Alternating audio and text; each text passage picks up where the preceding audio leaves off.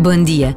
Hoje é dia de Natal, o dia em que celebramos o mistério da encarnação. Jesus, o Filho de Deus, assumiu a nossa natureza humana e nasceu numa noite fria de Belém.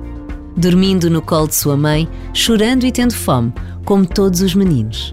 E porque este é um acontecimento que em tudo nos ultrapassa, na esperança e na salvação que significa para todos, todos, todos, podemos e devemos fazer a festa. Jesus nasceu Toquem os sinos, haja alegria.